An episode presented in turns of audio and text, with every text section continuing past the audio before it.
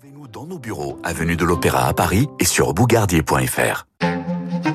François Geffrier sur Radio Classique. 7h25, nous sommes avec Marcelo Westfred et Marc Bourreau. Bonjour messieurs. Bonjour François. Bonjour François. L'info politique avec vous, Marcelo Westfred, euh, grand reporter au service politique du, du, Parisien.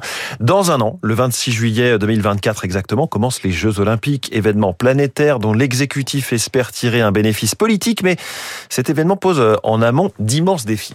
Oui, hier, la préparation des Jeux a donné lieu à une réunion au sommet, un comité olympique à l'Élysée avec Emmanuel Macron, les ministres, Anne Hidalgo et Valérie Pécresse.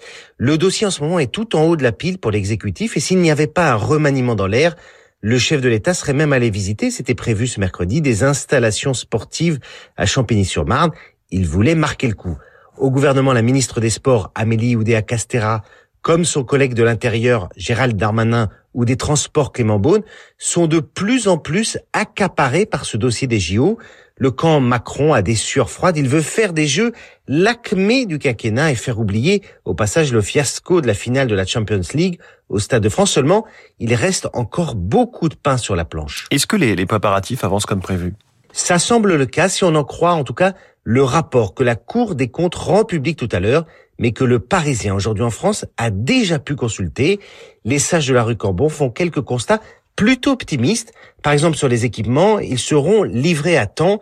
Seule inquiétude, les travaux du Grand Palais qui vont se terminer ric-rac. Sur les transports, les infrastructures, même le prolongement de la ligne 14 semble avancer comme prévu. Non, la seule source d'inquiétude que le premier président de la Cour des comptes expose dans nos colonnes, c'est la sécurité.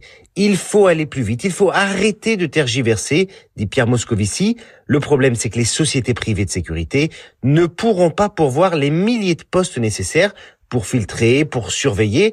Alors il va falloir faire appel à la police, aux gendarmes, à l'armée. Sauf que les militaires traînent la patte, ils n'ont guère envie de jouer les vigiles. La Cour des comptes tire donc la sonnette d'alarme.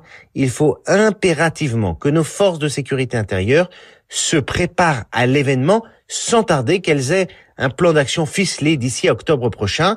Il en va de notre sécurité comme de notre image bien écornée ces temps-ci. Pas question que le pays expose à nouveau à la face du monde un spectacle de violence et de débordement. Merci Marcelo Vesfred. Marc Bourreau, les unes de la presse avec vous et des promesses dans vos journaux ce matin. Oui, celle d'une molécule d'abord, pleine d'espoir dans la lutte contre Alzheimer, à la une du Parisien. Des promesses aussi en couverture des échos, celle de la tech qui enflamme Wall Street.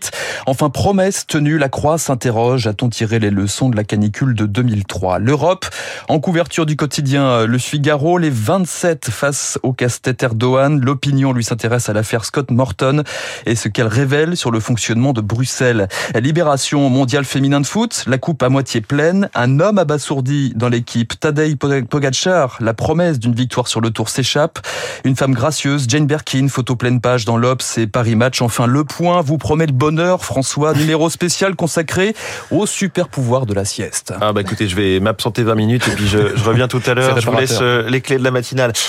Merci beaucoup Marc Bourreau. Vous revenez tout à l'heure à 8h30. Un mot du programme de la, matinale. La suite, Christian Macarian, dans 10 minutes, nous parle de l'Iran, où la police religieuse resserre à nouveau ses contrôles du port du voile. Et puis les questions d'énergie à la une avec le prix